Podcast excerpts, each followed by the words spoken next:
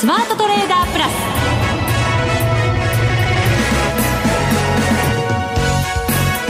全国のリスナーの皆さんこんにちは。内田まさです。この時間はザ・スマートトレーダープラスをお送りしていきます。この方をご紹介しましょう。国際テクニカルアナリスト福永博之さんです、こんにちは。よろしくお願いします。よろしくお願いします、はい、さて日経平均株価大引け今日は反発となりました。269円高はい。えー、今日朝方安かったんですけどね。そうなんですよ。引けにかけてというか、まあ、あの、寄り付きがほぼ安値で、はい、ほぼというか今日の安値ですよね、うん、まあ、そこから切り返すっていう展開になりまして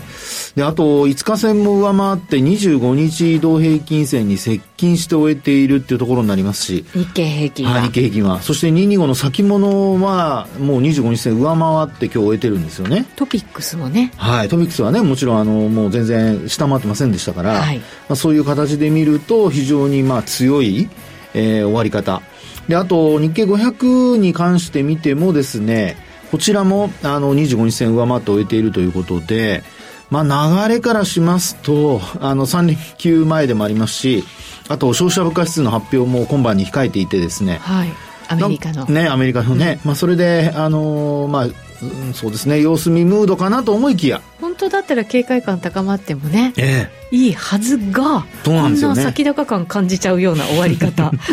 ねえ。ですからこれはちょっとまあどう解釈するかっていうかまああの値動きが本当にあの一気に変わることもあるので、はい、あの翌日またねあの窓開けて値下がりして始まるなんてこともあったりしますがただ今日売買代金も4兆円超えているので、はい、まあ決算発表も含めてあの結構やっぱ活発な商いが行われたと。それからあと S q ですよね、今日はね。そうですね。はい。まあ、その S q に関しても、あの、今日は、あこういった形で S q 値上回っておいてますから、まあ、非常にあの、まあ、買い方としては有利な展開で今日は週末を終えたかなというところじゃないでしょうかね。うん、あとは海外市場ですよね。ですね。ね連休ですからね、はい、今日木曜日、明日金曜日と2日ありますからね。まあ、どういうふうになるのか。ちょっとね、ニューヨークダウなんか見てると、あのー、まあ、ダウというかナスダックですかね。はい、チャート的にもなんか見ててね、はい、あらららららっていう感じがするんですよ。いや、本当にね、もう25日移動平均線下回っちゃってますし、それからあと昨日は NVIDIA が急落したりだとか、はい、ちょっとですね、あの、決算中身を期待裏切るようなというか、まあ、あの、反応なんですけどね、反応があんまり良くないと。うそうなんですよね。えー、よくても材料、材料出尽くしとかね、なんかそんな感じになんか最近なりがちですよね。そうですね、国内は特にそんな感じになりなってる銘柄ももうよく見られますので、散見されますので、はい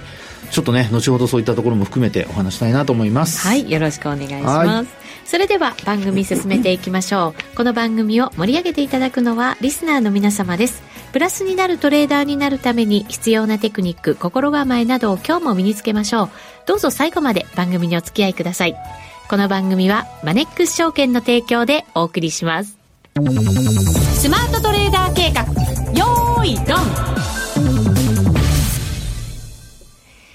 さて、改めて大引けの日経平均株価32,473円65銭、269円32銭高。今日は大引け直前に今日の高値をつけて、ほぼ高値でと言ってもいいぐらい。のところでね、はい、引けています。そうですね。はい。で、あの、先ほどお話しした S q 値なんですけど、はい、3万2013円86銭ですかね。うんで、まあ、今日の安値が今の内田さんの話にありましたようにですよ、えー、3万2000飛び15円というところなので、はい。実はないとこ、あ、な、これはないとこ引きじゃない、幻の、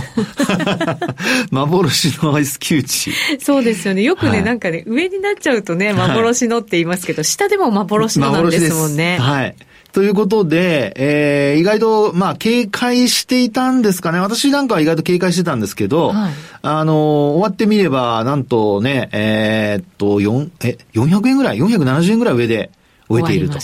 いうことなので、だいぶ、その、まあ、あのりしろというか、よ余裕ができたというかですね。すねはい、これ、福永さんなんで警戒してたんですか？あのーえっ、ー、と、移動平均線見るとですね、はい、先ほども話したように、25日線上回ったっていう、上回って終えたってことは、下回ってたわけですよ。はい、で、5日線に押し返されていた状態だったので、まあ S q が高く始まって、そのまま、あの、下に行くようだと、えー、75日線あたりまでですね、一旦押し返されるのかなっていうふうにちょっと、あの、心配してたんですよね。なるほど。逆の展開になったんですね。そうですね。ですからもう、あの、寄り付きが安くて、そのまま、まあ、例えばその、よくある、その、幻の S q さっき内田さんの話にあったように、高い方の、ね、うん、幻の S q で、はい、で、そこから、あの、下方向にっていうふうなことをちょっと予測してたんですけど。早く超えないとなかなか超えられなくなっちゃうよっていうね。ですね。えー、で、それが、結果的には、あの、寄り付きが安くて、で、安値の方、まあ、安値というか、あの、安い方の、えー、幻の S q になって、うん、で、そこからもう、株価の方は戻していくと。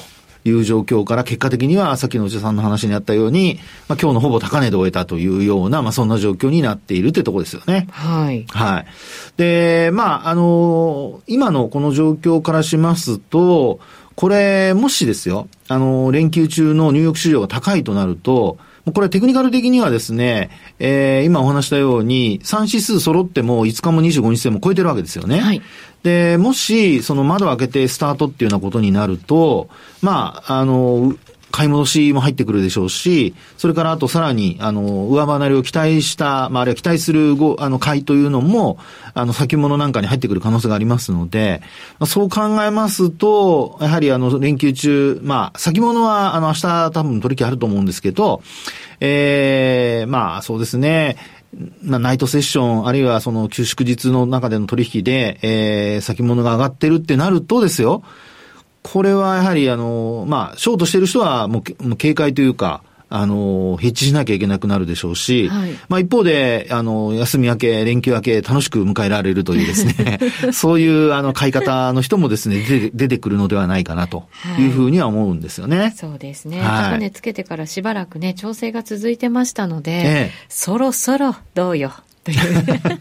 いや、本当にですね。まあ、そういう意味では、あの、やっぱりこう、持ち合いが、あの、まあ、続いた、続いてる中で、はい、高値は切り下がってるんですけど、安値がやっぱり切り下がらないっていうのがポイントでしょうかね。うん、3万2000はね、割り込むと、すかさず買いが入ってきてっていう感じでしたよね。はい、そうですね。ですので、あの、まあ、日経平均は特にその3万2000円ですし、日経500は、あの、まあ、先物の影響が薄いということで考えた場合でも、実際にその、節で言うと、えっ、と、2900ポイントあたりが節なんですよね。はい。で、そこには一度もタッチせずに、えー、75日線上回った状態が続いて、で、結果的に、あの先ほどお話したように、まあ、繰り返しになりますけど、5日と25日線一気に上回ったと。で、えー、トピックスはもうすでにですね、あの、5日も25日線も昨日の段階で上回っていた状態で終えているので、はい、で、えー、今日、あの、安値が、まあ、25日線のところが安値になって、そこからもう一気にですね、今週の、えっ、ー、と、そうですね、えー、8日の高値も上回って終えていると。うん、そうですね。はい、ほぼ今日は高値引け。そうです。うん、ですから、週間ベースで見ても、先週は陰線だったんですけど、今週のトピックスは、これ、あの、現物ですよ。現物の方は、陽線で終えていると。そうですね。はい。ですので、まあ、2週ぶりの上昇ということなんですが、あの、週間で見ると、13週移動平均線のところがサポートになってですね、それで上昇が続いているっていうパターンなんですよね。はい。で、あと、週間ベースの終値で見ると、実は一番高かったのが6月の16日で、うんこの時点でトピックスの終値が2300.36ポイントなんですよ。はい。まあ、冷やしで見るとまた違うんですけど、うん、で、この値を今日上回って。超えてきてます。はい。2303ポイントですもんね。そうですね。はい。ですので、まあ、あの、13周線はまだこれ上昇してくるので、あの、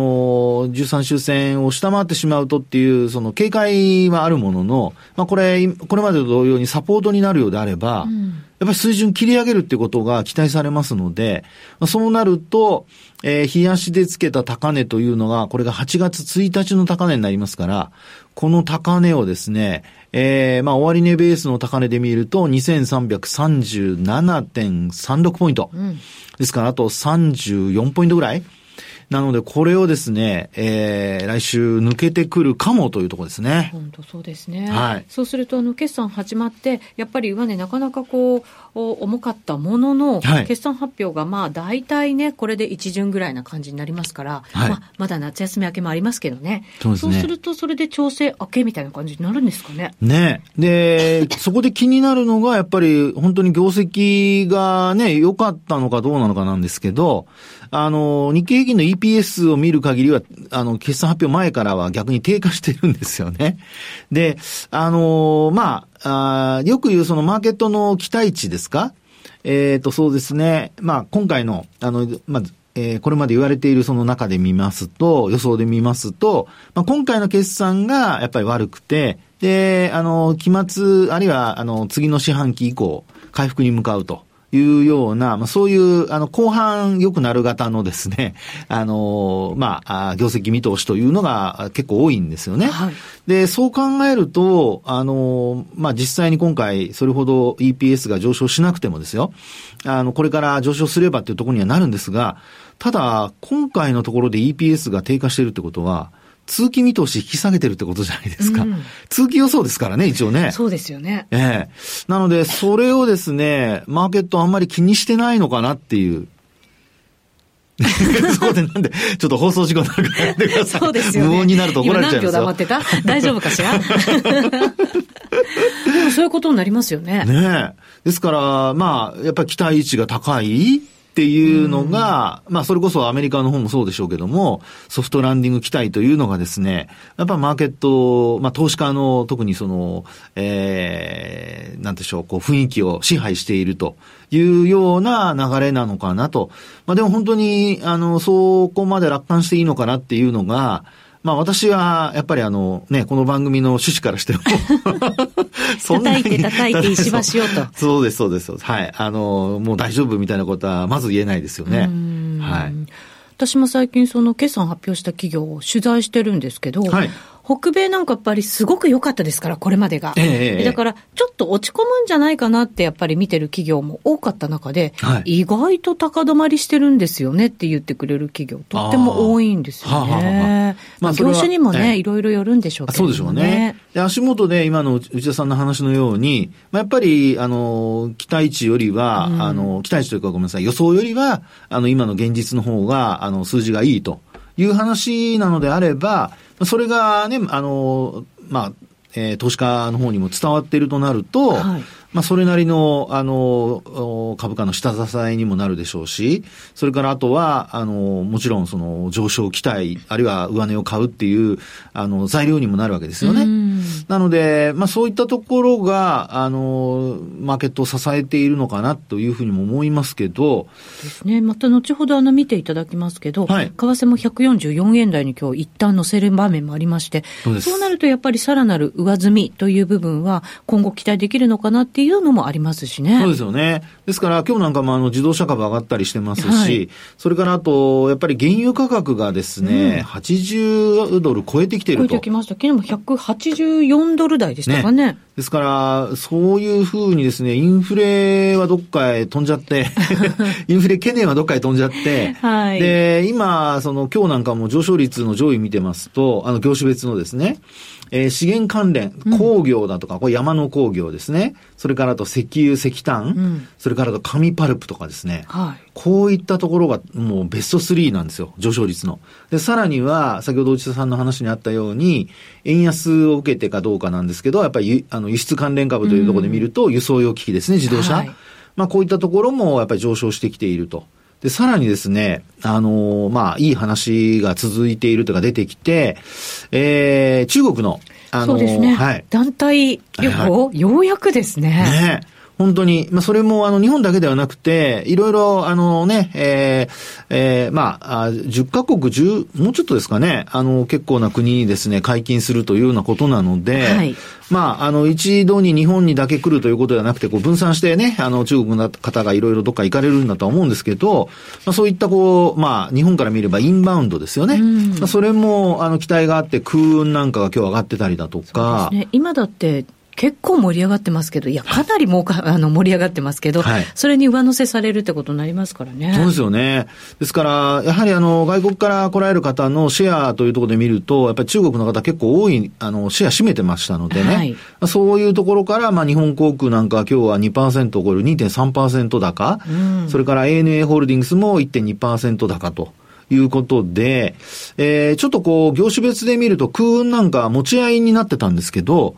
まあ、こういったところがですね、あの、上離れをちょっと期待させるような、まあ、そういう値動きになってきていると。結構あれですよね。インバウンド関連って先行して上がってきてましたもんね。はい、百貨店株なんかもね。そうですよね。そうすると調整経て、ようやくまた新しい材料でっていうね。いや本当にね。ですから、意外と、その、解禁されてなかったことが 需給のですね、改善につながって、ていたのではないかというような。ね、また株式相場でも次の波を作ってくれるんじゃないか、ね、的なね。いや、本当に。中国ね、80カ国。お、80、あ、そんなにありましたか？はい。それは失礼しました。10とか20とかってそんなもんじゃなかったですね。そんな規模じゃありません。もう、大田さんに鼻であしらわれてしまいましたけど。結構でも東南アジアなんかでも中国からのね、お客さん待ちだなんてよくね、聞きましたけどね。そうですよね。えー、まあ、ですので、あの、そういうこう、いい材料が出てきていることも、あの、まあ、トピックスがですね、やっぱりあの、時価総額が大きなセクターが今の話で見ると、あの、上昇しているので、やはりトピックスが崩れなければ、まあ日経平均はちょっと半導体関連のところが弱いので、その分、あの、遅れを取ってる感じではありますけども、えー、皆さんもようやく、なんて言うんでしょう、私の持ってる株も少しは潤ってきたわという話が聞かれるのではないかなというですね。そうですね、えー、あとはアメリカ株次第ですけどね、さっきも冒頭で言いましたけど、ナスダックのチャートがね、ずいぶんなんかだらーんとしてきちゃいましたよ。いや、本当そうですよね。えー、あの、ナスダックと、それからあと、やっぱり気になるのが S&P500 も、実はちょっと優等生だったのに、はい、えー、少しこう25日線回ってきたりとかっていう流れになっていてですね、えー、今のところはやっぱり、などちらかというとやっぱトピックス型なんでしょうかね。ダウが、あの、まあ、30銘柄しかありませんけど、あの、しっかりしているという流れになってますので、まあ、今後はですね、やっぱりナスダックが、あそうですね、株価の上昇を伴うような、まあ、値幅を伴うような上昇ですかね。そういうものが出て、リカバリーできないようだと、少し、えー、やっぱり日経平均なんかのですね、足を引っ張るとか上値を抑えるというようなことにもつながっていくかと思われますのでね、はい、まあ、そのあたりやっぱりハイテク絡みの関連のあの株を持ってらっしゃる方は注意した方がいいのかなというふうには思いますけどね。そうですね。これだけのやっぱり強いと思われる相場の中で、はい、半導体関連なんかでは切り返せない銘柄もありましたからね。そうなんですよね。で、まあそういったね、あの、投資家も皆さん、えー、うの目高の目ではないですけども、いろんな銘柄どれが上がるのか、あるいはどれが上がらないのか。もう取捨選択をですね、一生懸命されている中だと思いますし、はい、決算発表がこれ終わってくると、それこそ、あの、持つ株、売る株、それから、まあ、例えばですけども、こう、トレードする株とか、まあ、そういうふうに分けて、えー、こう考える方も出てくると思いますから、まあ、そういうふうなことも含めてですね、えー、今お持ちの株をやっぱり3連休の間、うん、皆さん、休んでばかりはいられませんよ。そうですね。私は休みますけども、人のこと言え。えー、3連休だけじゃなくてね、はい、もう夏休みに入りますって方も多いでしょうから、そう,、ね、そうすると5連休、6連休なんていう方も多いと思いますよ。はい、その通りです。うん、まあその間、ちょっとでも時間があれば、はい、ちょっとね、あの、自分の持ってる株どうなってるのかっていうのは見ていただくのがいいのかなと思いますけどね。そうですね。これからもしかしたらより選別されてってことにね、はい、なるかもしれませんよね。そうですよね。で、えー、年後半、ね、にやっと笑って終えるのか、大喜びして終えるのか、それともちょっとしょんぼりして終えるのか。終えるのか。まあ、その辺の分かれ道になるかもしれませんから。はい。はい。ぜひ。ですね。大事なお休みになるかもしれません。大事なお休み。体にも気をつけて。はい。まだ終わってませんよ、番組。そうですよ。まだ後半ありますから 聞いてください。はい。以上、スマートトレーダー計画、用意ドンでした。続いては、マネックス証券からのお知らせです。投資家の皆様、マネックス銘柄スカウターをご存知ですか？マネックス銘柄スカウターは、マネックス証券に口座をお持ちの方が無料でご利用いただける日本株銘柄分析ツールです。マネックス銘柄スカウターでは、売上高や営業利益など重要な業績指標を過去10期以上にわたりグラフ表示することができます。自分でデータを整理する手間をかけずに、長期的な視点で企業を分析することが可能です。また、マネックス銘柄スカウターには、10年スクリーニングという機能がございます。通常提供されているスクリーニング機能は、直近の通期業績や今期の会社予想などを対象にすることが多いのですが、10年スクリーニングなら、過去10年間の業績や直近の四半期業績での銘柄選びが可能なので、長期視点で自分に合った銘柄を探し出すことができます。さらに、マネックス銘柄スカウターはスマートフォンへの表示最適化も行っているので、外出先などでも場所を選ばずスムーズに銘柄分析を行っていただけます。また、マネックス銘柄スカウターの活用術もマネックス証券のセミナーやホームページで紹介していますので、ぜひご覧ください。マネックス銘柄スカウターは、マネックス証券に口座を開設いただくと、無料でご利用いただけます。マネックス証券の口座は、無料で開設できます。日本株投資の強い味方、マネックス銘柄スカウターをぜひお試しください。マネックス証券での取引に関する重要事項。マネックス証券が扱う商品などには価格変動などにより元本損失、元本超過損が生じる恐れがあります。投資にあたっては、契約締結前交付書面、目論見書の内容を十分にお読みください。マネックス証券株式会社、金融商品取引業者、関東財務局長、金賞第165号。スマートトレーダープラス。今週のハイライト。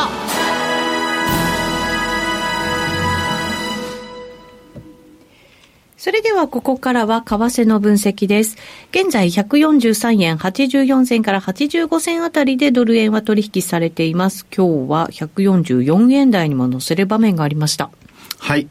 えー、っとですね、やっぱり今日の、まあ、先ほどの株式市場にもですね、若干影響を与えたと思われるのが、まあ、今の内田さんの話にあったような、やっぱり円安じゃないかなと。うん、はい。はい。で、あの、特段、その、今日、例えば、あの、金利が上昇しているとかですね、そういう話は出てないんですけど、はい、まあ、ただやっぱり、思惑なのかどうなのか、消費者物価指数がね、あの、アメリカの方の、あの、7月の消費者物価指数ですけど、まあ、予想では前回の数値を上回る予想になってるんですよね。伸びるという形で。はい、で、それをですね、見越した買いなのか、ええー、まあ本当、あの、そうですね、朝方から、まあ昨日から大体あの、円安には触れてたんですけども、まあ朝方143円台のところから、もう一気に先ほど内田さんから話になった144円に乗せる場面があって、で、まあ今はちょっと売り物に押されてますけども、まあそれでも、あの、144円のですね、えー、今日は高値で見ますと、えっと、どのぐらいでしょうかね。前半。ぐらいまでありました。そうですね。はい、はいというところで、えー、値動き的にはですね、もう本当にあの、144円のそうですね、10銭。で、あと、あの、ただですね、これ、えー、っと、週足なんかで見るとですよ、あの、結構ですね、持ち合いを形成してるんですよね。で、どういうことかというと、はい、えっ、と、まあ、えー、直近で、というか昨年になりますけど、あ、昨年、そう、えー、そうですね、昨年ですね。あの、10月に151円つけたじゃないですか。うん、駆け上がっていった時ですよね。はい、で、そこから、まあ、その高値と、それからあとさ、えっと、今、えー、今年の6月の高値。うん、はい。これあの、それぞれですね、151円の90銭台と、それから145円の、まあ、6銭とか7銭ぐらいですか？まあ、そうこのですね、高値と高値を結んで線を引くと、はい、下向きの線でこれトレンドラインで言うと、あの、抵抗線になってるんですよね。ちょうど今それぐらいまで戻ってきてません？ね面白いですよね。内田さんにそれを言ってほしかったの。今一生懸命上下当ててましたけど。